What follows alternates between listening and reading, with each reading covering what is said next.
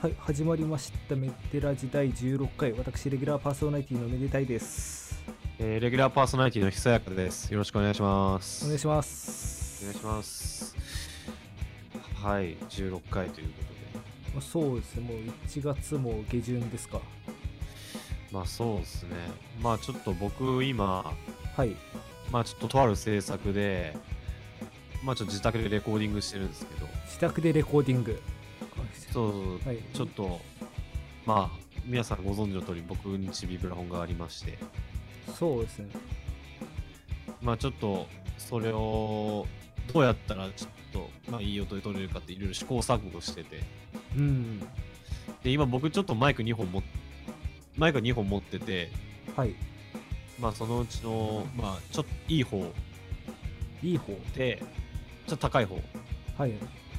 高い方でまあやり方としてはビブラフォンがあってはい。そのマイクスタンドでをちょっと高高めにしてその上からこう狙うような感じであー、なるほど。やってるんですねコンデンサーマイクをこそのがあたりが一番その音が、なんか抜きやすいというか、取りやすいんですかね。うっていうかあのビブラフォンの場合ははい。完全に上音が上に行くあ、そうなんです。あー、まあ、缶が上下だから。そうそうそうあの缶が缶で増幅されて上に抜けるからはい。だからたまにそのね共鳴管の下とかにマイク立てる人いるんだけどうん。本当は上なんですよあ上が正解というか本来上がせ本来正解なんだからうんドラムとかも、なんかそれぞれの太鼓に立てるあのオンマイクとは別にこオンうマイ上クにはいオーバーヘッドのオフマイク上にこう2本マイク立てたりするんですけどはい基本的にはそれと同じような思想でいいらしくてあそう。上にとりあえずコンデンサーマイクを1本今立ててる状態なんだけど、まあ欲を言えばもう1本立ててステレオにしたいなとか、まあちょっといろいろちょっと難しいなというところなんですあのちょっと恥ずかしながらちょっと僕も一応このまあ収録とかでなんかちょっとしたマイクとか使ってたりするんですけどなんかあんまりけど。はい。そのマイクの知識とかってなかなかなくては僕もね、やっぱちょっといろいろ勉強しながら、DTM と一緒に勉強しながらちょっといろいろやってんで、僕もちょっとまだまだ勉強中で、マイクってすげえ奥が深いんですよ。で、マイクの種類によっても全然音って変わっちゃうし、うんまあ例えばライブとかではいマイク使う時もどこに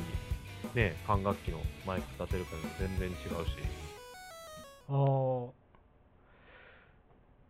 だからそ僕うっす楽うんそう、だからボーカリストだけじゃなく、僕、楽器奏者こそマイクの勉強をするべきだって思うんですよね。そうなんですよあのマイクそう。あのそれこそ第8回かなあの自分が楽器で音を取ってそれ流した回があったと思うんですけどああ、小野沢先生の回。はいはいはいはいはい。その時もなんかどどこにそのコントラバスに対してどこに立てたらいいのかとかあんまり分かってなくて難しいよね。多分、コンバスだったら正解はコマのあたりだと思うんだよそう最初全然分かんないからあのし試しにと思ってあの F 字工に近づけてやったらはいはいはいはい。あの、なんかすごい、なんか、わもうぼぼぼわっとしたような音が取れちゃって、なんか多分ね、はうっちゃう。そうなんです多分近すぎてかなっていう。そう、僕もマイク買いに行った時に、お店の人にすごい言われたの。アコギとか撮るかもしれないんですけど、うん。いわゆるサウンドホールはい。に直接立てちゃダメですよ。そう、なんかそこがなんか全然知らなくて、あ、それハウルじゃないわ。空気来ちゃうんだ、空気。あ、そっちか。そっちだわ。あだから、あの、今、この手元にあるマイクとかにあのウィンドブレーカーというか、あれが、はい。その、口から吐く息が直接かかんないようになってたりとかするんですけど、多分そういうのが必要になってきちゃうってことですよね。そうですね。そう、だから、直接、まあ、感度のいいマイクをサウンドホールに置いてはいけないって僕は言われる。ちょっとなるほ離どすねか、ちょっと狙いずらすかして。だから F 字工もそうだね、多分。もう音鳴らした時に音と一緒に空気が出てるから、確実に。うんそれでまあ、いわゆる吹かれっていう、マイクフってやった時になるような状態になっちゃってる。なるほどね。だから、コンバスとかは、発音体に近いコマのあたりを狙ったりすることが、発発音体。なんていうか、音が鳴ってる部分はい。に立ててるのを僕はよく見るかな。そうですね、あの、考えてみればだけど、あのジャズとかで使う時のは、あの、なんていうか、なんていうんだっけ、あれ、ピックアップ。ピックアップ。ピックアップはコマースですもん。コマと、あの、F 字号近くに貼り付けてみたいそうそうそうそうそうそうそう。な。だから、まあ、コマっていうのと、あと F 字号近くっていうのが多分ミソだと思うけど。そうそうですね。なんかに複数立てるときはなんか F 字工近くとコマに立ててたなって覚えがある。前レコーディング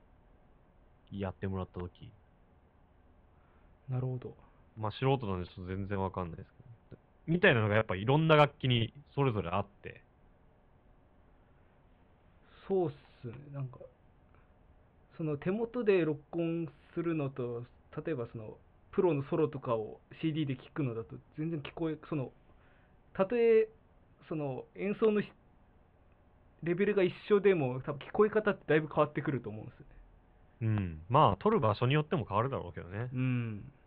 し、やっぱマイクでも全然変わると思うんだよね。まあ変わるんですよ。そう。この男女って、コンデンサーマイクとダイナミックマイクの違いの話ってしたっけえー、どうだったかな。なんか、軽く触れたぐらいじゃないですか。軽く触れたかななんか初回まあか第2回か。ああ、かもしれない。重複になったらごめんなさい。一応、ダイナミックマイクとコンデンサーマイクがあるんです、マイクには。まあ他にもリボンマイクってあったりするんだけど、大きくはこの2つで、はい。ダイナミックマイクっていうのが、まあ皆さんがよくイメージする、スタジオにあったりする、うんあとカラオケ屋とかにもあるあるマイク。はい。まあ、特徴としては、まあ、頑丈。頑丈。で、扱いやすい。だから、そのライブ用途にも、まあそうですね、あの、えーさカラオケとかにもありますそうそうそう、ライブ用途にも使えるし、もん。えー何でも使える。で、一番有名なのは、どのスタジオやどのライブハウスにもある、あの、手話っていう会社の SM58 っていうマイクが、あー通称ゴッパーって言うんですけど、うん。はもう本当にどこのマイク、絶対あるマイクが今僕持ってて、僕はそのゴッパーでいつも撮ってます。このメデラジオ。だからこのダイナミックマイクでいつも録音してるっていう。いつも録音してる。家にいるときは LINE 電話とかこれで撮ってるし。豪華ですね。そうそうそう。ミュージシャンがやるようなマイクでいつも喋ってるっていう。まあこれ1万いくらぐらいで買えるんで。多分1万いくらはある程度そういうなんか、やるぞって人じゃないと手出さない。まあそういう、まあダイナミックマイクとコンデンサーマイクっていうのがあはっいて、まあ、ダイナミックマ、まあ、音を拾う仕組みがこれ2つとも違うんですけはいはい。ど、ダイナミックマイクは何だったっけな、なんか、まあ、振動板があって、まあ、それが音で揺らすことで、なんか、磁石がこう震え、磁石と離れたりくっついたりとかして、それ電気信号に変わるみたいな、なんかコイルみたいな。はい。感じでやってるのがダイナミックマイクで、で、コンデンサーマイクは、これ説明が難しいんだよね。僕もいあんまり分かってなくて、なんか空気の板が揺れるんだっけな、ダイヤフラムみたいな。あ、なんかそとりあれえはずちょっと聞いたことはある。うん。ごめんなさい。ちょっとでも本当に僕勉強不足なんですよ。あの、詳しくはちゃんと誰か学んでください。あの、コンデンサーマイクとダイナミックマイクはちょっと仕組みが違くて、ダイナコンデンサーマイクの方がより繊細に音取れるんですね。うん。その代わり、やっぱマイク自体も繊細。だからまあ雑に扱うとちょっと良くないですってこそう。だからどこに使われてるかっていうと、だライブ用途よりは、レコーディングとかに置いてある、レコーディングとかに使う、例えばなんか、なんか PV とかで、と。はミュージシャンがう歌ってるこの先のマイクとか、なんか吹き替えで声優さんとかがこう喋ってる先のなんかでっかいマイク。まあありますよね。多分よくあの目覚ましテレビとかで見ますよね。そうそう。多分映像とかでよく見るのは多分、あれはノイマンの、ノイマンっていう会社のマイクなんだけど、はい。 U87 かな多分。うん一番有名なマイクがあって30万ぐらいするんですけど。あそそんなするんですかあれ。それあれ、そうそうそうそうそう。びっくりした。その代わり、どのスタジオにも絶対あるっていう、ノイマンの U87。まあ、を代表とする、まあ、コンデンサーマイク、ダイナミックマイクとコンデンサーマイクの2種類ある。だからライブとかに使う頑丈なのがダイナミックマイクで、レコーディングとかに使うようなセンサーのマイク、でも綺麗な音に取れるのがコンデンサーマイク。なんかその話聞いた後で白状するのももう非常に申し訳ないですけど、はあい。の僕が普段使ってるのコンデンサーマイクなんですよね。 この目立ちに。 そう。今この撮ってんのタスカムの MT80 ってまあそんな高くないやつだけど、まあ、いろいろね、あの、コンデンサーマイクにもダイナミックマイクにも価格ってあるんですけど。そうですよ。これで6、7千円だったと思うんですけど。ああ。さっきまで散々僕のことを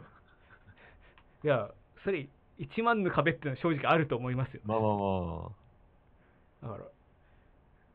ただそのなんか、プロユースとか、その、ね、声優さんが使ってるとか言われてから、オタクの声をここに吹き込んでるって思われるの、超恥ずかしいんですけど。いや、おそれ、それ言えば言うほど、あの、俺が恥ずかしめられるやつだから。 いやいやいや、ちなみに僕、コンデンサーマイクは、なんか、オーディオテクニカさんの AT4040 ってやつを使ってます。これ定番のやつ。うん。僕は、まあ、結構、特徴としてはフラット気味、フラッどの、どの音域もフラットに取れるタイプのやつで、なんか、ものによってあるんですよ。高音域に特徴があるとか、あるんですけど、AT4040 は、すごいフラットに取れるっていう特徴のマイク。昔、大手くんのコンデン小型コンデンサー買った覚えがあるんですけど、全然名前が出てこないですね。あの、その時、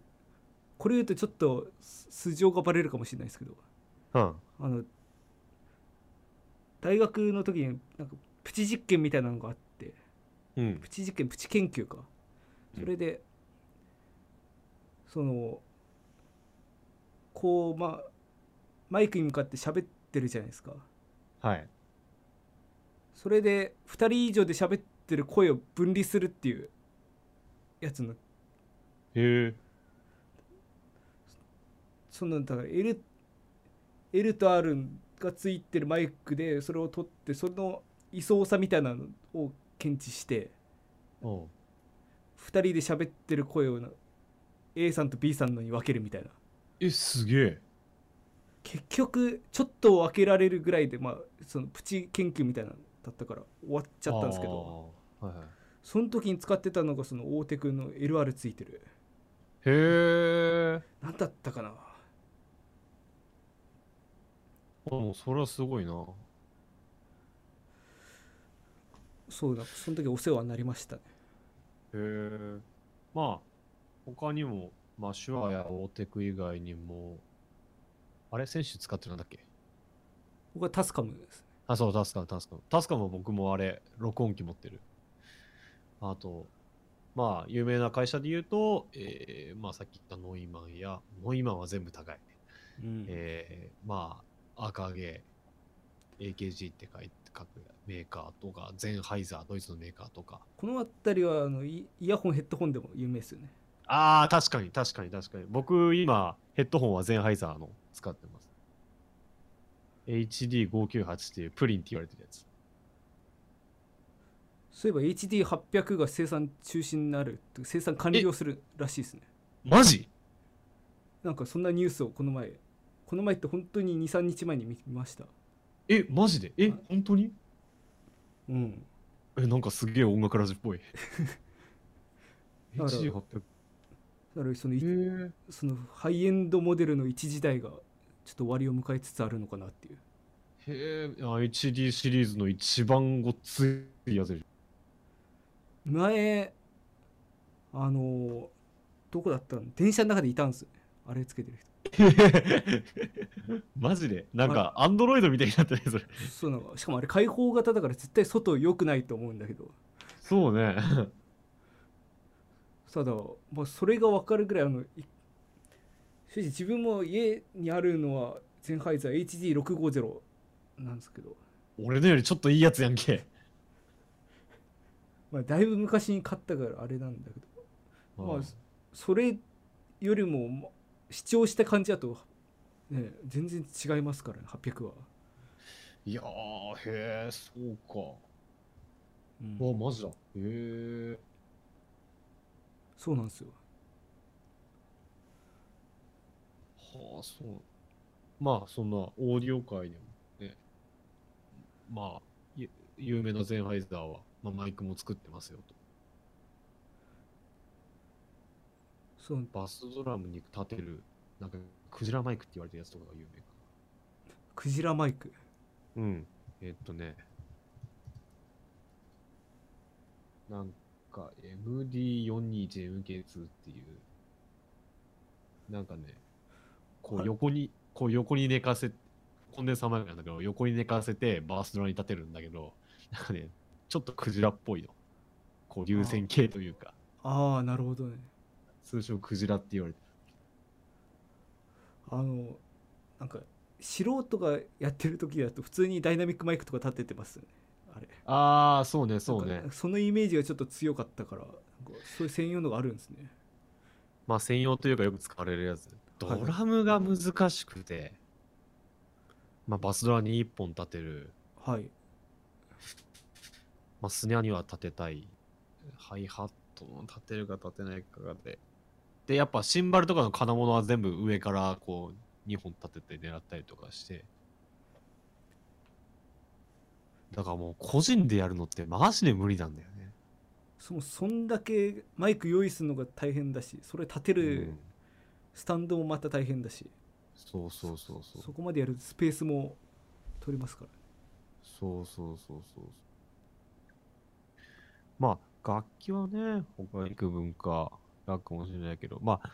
まあ、マイクの出番といえばね、レコーディングだけじゃなくライブもありますしね、今そのクリップで、クリップみたいになんか楽器のベルにクリップで挟んで、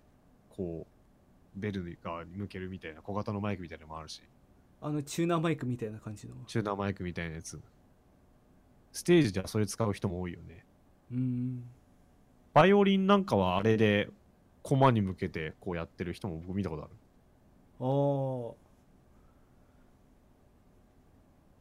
ああそういうのクラシックってきその普通のライブとかだと各楽器に向けてとかだけどクラシックだとなんかもう3点ずり1本だったりしますよねあー、するし、あと、僕はディズニーオンクラシックってのが好きで、はいよく行ってるんですけど、まあそういう、なんていうか、ライブに近いコンサート、うんオーケストラやるけど、は、ちょ、ごめんなさい、間違ってたらすいません。あれ、確実にマイクで拾ってんですよ。マイクで拾ってスピーカーから出してんの。うんうーんで多分そういうのって多分何人かに何人かのうちの間になんか多分点在マイクが点在してると思ああなるほどうなんかそういう撮り方もあったような気がする映像では見たことあるディズニーオンクラシックごめん関係ないんだけどオーケストラの撮り方もね多分大変だと思うんだよねホールで撮ったりするもんねスタジオだけじゃなくそうですね特にライブ版とかだとそうですよねうーんまあ本当マイキングはもうそのシーンその、まあ、楽器だけじゃなく、まあ、シーンにも影響してくるし、なんか本当にいろいろ奥が深いんですよね、マイクって。ピさっきちょっと喋った、まあ、オンマイク、オフマイクっていうのもあって、はい今日あの例えばアコースティックギターを取るときうんこう、ま、楽器の例えばそのネックとかネックとかサウンドホール近くに直接こうマイクをガッと立てるのがはいオフマイクででちょっと離れたところまあその空間全体の音を取るようなイメージうんこれこれがオフマイクで両方とも違う音が取れるんですよ両方立てると本当にその場で楽器の直接的な音もなるしなんかその場で弾いてる空気感も取れるしみたいなそっかだから最低2本は必要ってことですねそのちゃんと真面目に撮るならそうそうそうそうそうそうとかいろいろあったりしてあのマイクとはちょっとずれるんですけど、あはの僕たまに もうたまに曲作るぐらいになっちゃってるんですけどたまに曲作るんですそのいはいその時に割と僕作るのってなんかその打ち込み系のなんかテクノ的な曲が多いんですけどはいそういう時ってあのバスドラが結構重要でその時にああなるほどその時にバスドラってあのアタックの音とその余韻の音って重ねるんですよねはあはあはあはあなんかあのアタックの音とかあの余韻の音を別々に用意してそうそうそうだからアタックの音はその印象に残りやすい例えばなんかドゥンだったりなんかそういうの、まあ、ちょっとディストーションかけて歪ませてうんそれをまあ短くして、うん歪ますねうん、でそのディケイっていうかその余韻の方はもうなんかリ音圧稼ぐみたいな意味なんか、はいはいはいはいそうリバーブかけて膨らませてそうねみたいなだからそれを話戻すとマイク2本立てることによって、まあ、両方取ることができるというかそうねそうねそうねもうリバーブって大事だよね、まあ、大事だしうんそうオフマイクって大事だからそのドラムもさっき言った上から撮ってるしだから僕は最初に言ったそのなんでなんだあのビブラフォンも、まあ、いわゆるオフマイクで撮ってるうんまあビブラフォンはそもそもオンマイクでやろうとすると全鍵盤にマイク立てなきゃいけないっちゃうから 大変なんだけど実際そこまでやる人っているんですかいやーいないでしょうねうんでも似たようなことはあって似たようなことちょっとさっき言ったけどピックアップはいピックアップも結構奥深いです、まあ、ほとんど世の中のピックアップもほとんどは、まあ、ピエゾピエゾ式あ名前だけ聞いたことあるけどなんか全然よく分かってなかっ、えったピエゾ素子っていうのがあって、まあ、圧電素子あ圧圧電そうえっとくそのはその圧電素子は、まあ、加えられた力を電圧に変換するうんだから、まあ、楽例えばだけど楽器に貼っつけて楽器が振動したらその振動を電気信号に変えてくれるまあ音に変えてくれるわけ、まあ、電気信号はすなわち音だから音に変えてくれるわけうですよ、んなるほどそうそうそうっていうのを例えばまあだからピエゾ貼ったギターアコギからはアコギはまあ、えーを卓につなげアンプにつなげると音が鳴るし、うんまあただそのピエゾピエゾで拾った音っていうのはまあ特徴があってピエゾ臭い音なんて言われたりするんだけど今はそれを解消するなんか機械もいっぱい出てきたりしてやっぱ分かるんですねそういうなんか取り方みたいなのがことでああやっぱわかるわかるまあそういうピックアップうんだから音を電化する技術っていうのはまあ結構いろいろあるんですけどまあ花本につけたりとかねうんあるんですけどまあだからそのなんかシールドをつなげられるアコギってそういう仕組みで話それたけど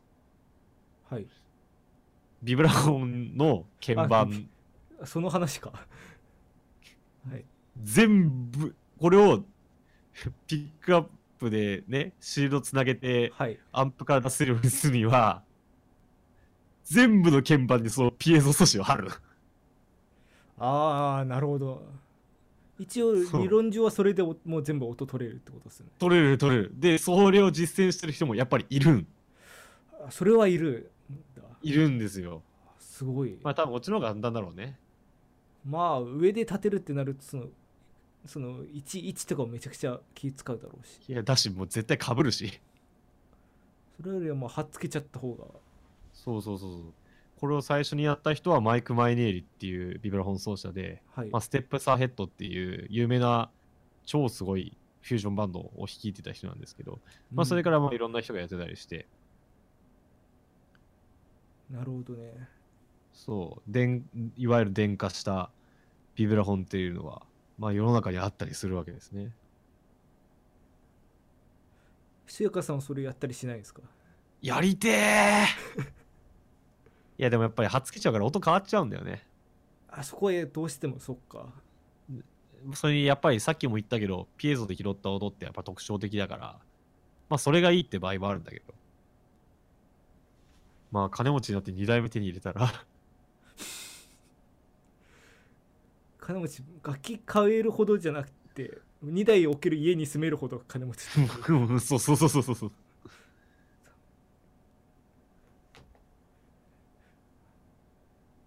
でもまあ やっぱそう、うんまあ、ピックアップもそうだけど本当になんかいろんなマイクありますからね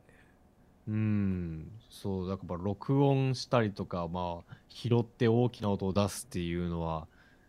ねまあ技術によってできるようになったわけだけどはい今やっぱいろんなことができてちょっとね奥が深いよっていううんそういう意味だとあのうんちょっと僕が知ってるマイクでちょっと1個はいこれどう使うんだろうってのがちょっとありましてうんあのバイノーラルマイクっていうんですけど出たあれあの言ってしまえばあのひ人の顔みたいな形をしてて、知ってますかダミーヘッドっていうそうねダミーヘッドっていうその、マネキンみたいなの顔だけのマネキンみたいな そうそれの耳に当たる部分にマイクが仕込まれてるっていうそうそうそうっていうマイクがあるんですよそうあれ最初見た時ちょっとしょマジで衝撃受けたんですようんなんかいやあれあれあれいいよ超欲しい超欲しいいや使わないけどい超欲しいなんてことあるやつまりその顔のマネキンがあるじゃないですかありますそうそれのこう耳にマイクが仕込まれてるから右から話しかける右からこうその録音すると右耳右耳に話しかけると右耳に話しかけられたような音が取れて要はステレオになっててはいはい右耳から話しかけると右耳から話しかけられたような音が聞こえて左から話しかけると左から話しかけられたような聞こえるっていういうふうに取れるっていうだからしその場にいるかのように体感できるみたいなマイクがあるんですよしかもなんかちゃんとしたやつだとあのなんか耳の外耳っていうのああの部分もちゃんと再現されててちゃんとあえーそうなんだちゃんとだからその軸時間の中にマイクが仕込まれてるみたいな構造になってるからそのへー本当に人の耳に入ってくるのと同じようなき聞こえ方ができるみたい耳のな形みたいなのもそうそうらしいんですよねだからそのへーすごい耳の中での音の反射とかも全部再現されてるみたいなえすげえめちゃくちゃ高いんだよねもうさっきまでそのノイマンが何十万とかそういう話してたけどうんそれだってちゃんまあ本当にちゃんとしたやつだと本当に桁が違うじゃないですか、うん100万とか桁が違う200万の世界になっちゃうじゃないですかうんいやどう何に使われてるかっていうとなんかそういう作品なんかそういうどういう声優さんが声優さんがこうなんて言うんだ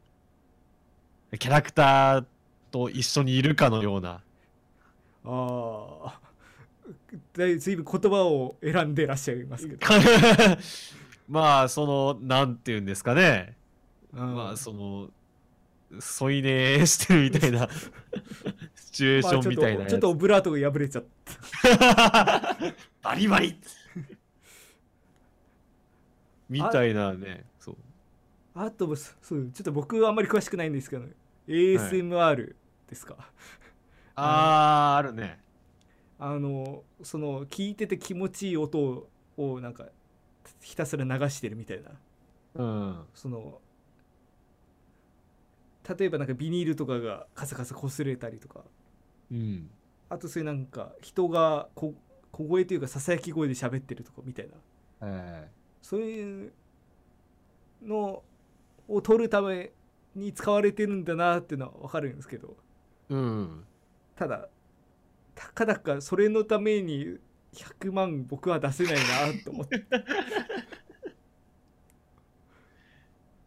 やいやまあーそうまあね。まあ本当に多分他にもいろいろ使う道があるだろうしあれなんだなけんだどろうな。いや、本多当に分何も、う、うんん何もその、多分その本格的なやつばかりじゃなだけじゃなくて、はいなんかあるんですよね。イヤホン型みたいなやつ。ああそうですねその要はその何が高いかっていうとその人の顔を作るのが高いそうそうそうそう。その耳とかを最近するから高いからっていうんでそうあのひ人の耳にかけて使うタイプとかも世の中あるらしいですよね。そう、あるらしい。なんか、だからこう、つけといて、例えば旅先とかあ行ったりとかして、とかいいんじゃないかな。だから YouTuber さんの動画とかそういうのありかも。だから例えば例えばだけど僕がうん。それを耳につけてさらに、あどこだろう頭とかにあの360度カメラをあつければもう完全にそれはもはや VR めでたいなわ け ー。VR 見て。GoPro、GoPro つけよう、GoPro。あの GoPro フュージョンってあるじゃないですか360度あるあるあるあるあるある。あれを頭にヘヘルメットかなんかにつけてそれで耳をそれやってでもう VR めでたい。だからそその見見る人は例えばヘッドマウントディスプレイでこううん。見てそれでそのまま歩くわその場で僕は見たものと聞いたもの全部入ってくるわけじゃないですかこれで誰でもめでたいになれるわけで。それはもはや VR めでたいじゃなくてめでたいのコピー 追追体験をしてる人いや、まあもしくは、まあ、それを、まあ、例えば僕がつけて、はいめでた、ね、選手が横にいて、あの、せ選手とあの旅行行った気分になろうみた いな。 VR めでたいデートめでたいめでとう。うわけ自分で言うのもなんですけど超気持ち悪いです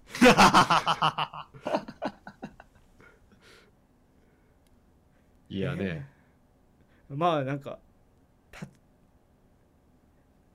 た例えばそういうのちゃんとした芸能人とかがやったらそれなり需要は絶対あると思いますよまあね、そうね。うん、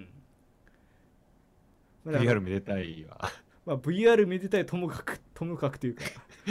ちょっと厳しいものがあるけど 厳しい分。だからまあもしこれ聞いてる芸能プロダクションの方とかいたらちょチャンスです よこれは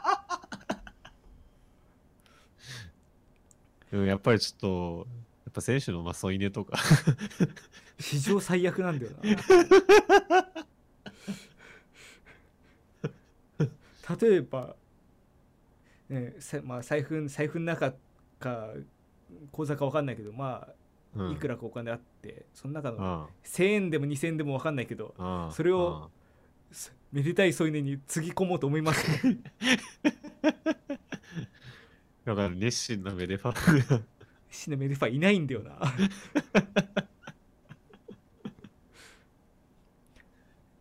いやーいや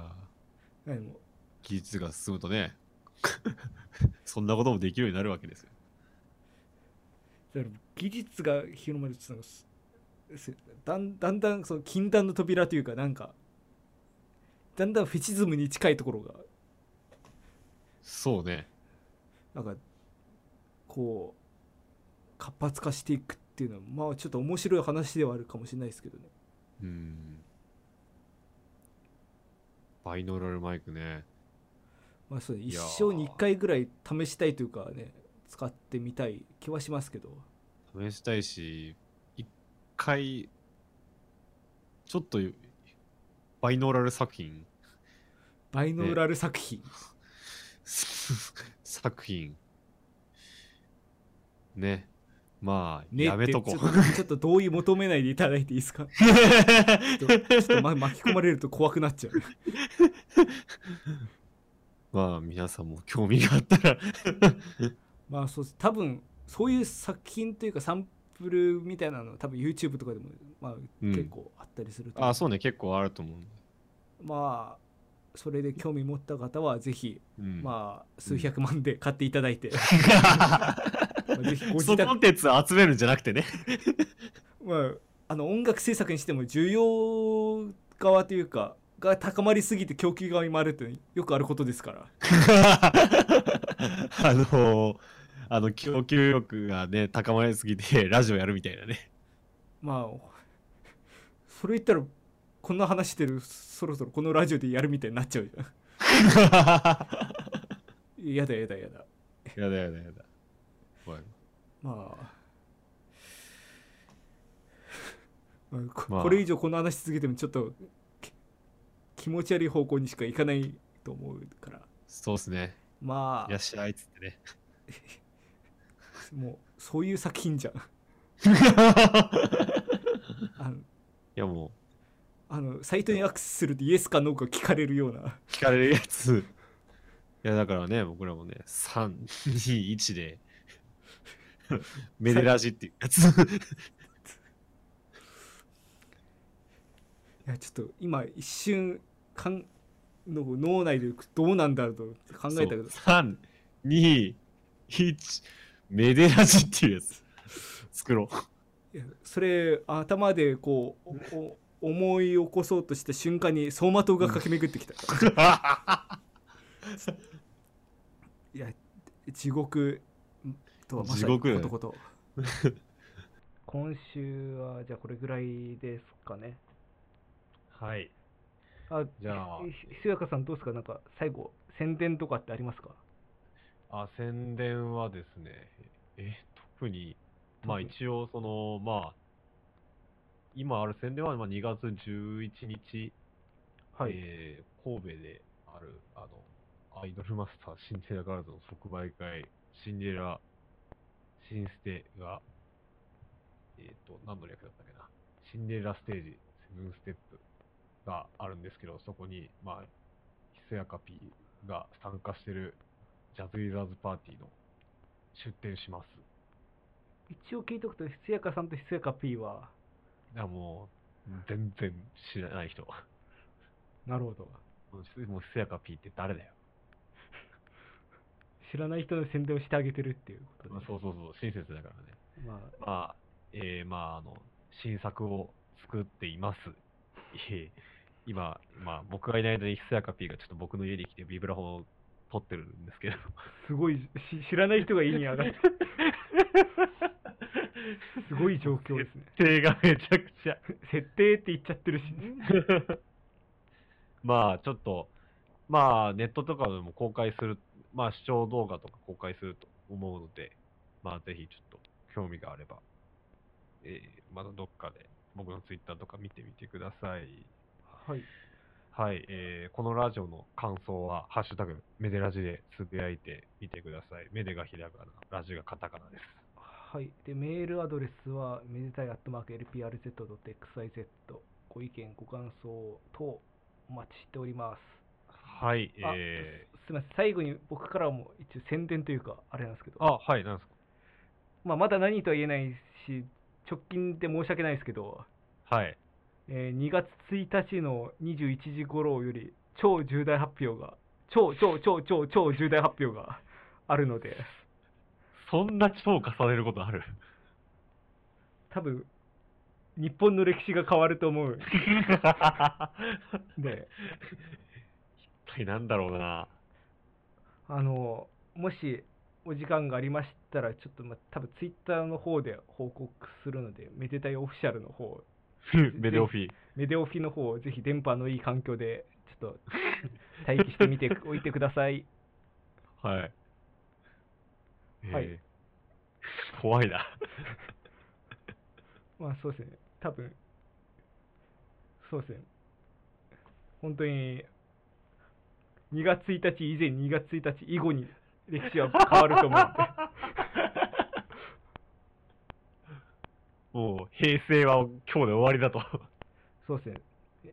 2ヶ月早く、2、3ヶ月早く平成がか終わるかもしれない。わかりましはいた。。じゃあ、2月1日、皆さん、9時です。よろしくお願いします。お願いします。えー、最後に曲流したいと思うんですけど、今週の曲は、ちょっと何にするか相談したんですけど、はい。ちょっとごめんなさい、手作品を、ちょっと、流したいかなと。いやまあ全然このラジオでそのどんどん曲作っていくっていうのもそもそもかなり無茶 なルーティンだったんでまあ全然いいっすけどまあまあまあ、ちょっと昨日作ったんですけど、空き時間に。はいちょっと僕、その、シンセとか、いろいろ、しあの、パソコンのことのそのシンセサイザーとか、はいまあ、サンプル、音のサンプルとか、買ったりとかして、ちょっと僕、楽器使った音楽ばっかりやってきたんだけど、いわゆるクラブミュージック的なのうを、ん知見燃えたいなと思って、はいまあ、すごい、ほぼ勘なんですけど、まあ、ちょっと音な、シンセでとかで音鳴らしてみて、まあ、一応、音並べて、音量調節して若干パン振って、で、リミッターで抑えて、だからイコライザーとかもうほとんど触ってない、もうただ置いただけなんで、正直音的にはぐちゃぐちゃだと思うし、さっき選手が言ったみたいに、ね、バスダの残響音と、あれ重ねるみたいなこと一切やってないけど、まあちょっと、はいうん、ちょっと練習で作ってみた、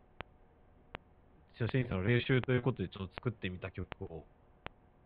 はいちょっと最後に流そうかなと思います。ちょっとんまあ、ツイッターにちょっと動画上げたんですけど、ちょっと撮る時間なかったんで、その動画からちょっとビブラフォンの音を抜いたバージョンなんですけど、はいはい、ちょっとまあ、実験ということで、ちょっと流させていただきます。曲名決めてないな、プラクティスワンってしちゃったんですけど。まあなんかいつや僕もなんか仮みたいな名前でな ななんかナンバースリーみたいな名前で曲出した気出がしすた、出るしたけど、まあまあ、ありですよね。えー、では、あの、最後、プラクティスワン流して、お別れしたいと思います。はい、えー本日もご視聴いただきありがとうございました私レギュラーパーソナリティのめでたいとえー、私、ひそやかがお送りいたしました。ありがとうございましたありがとうございました。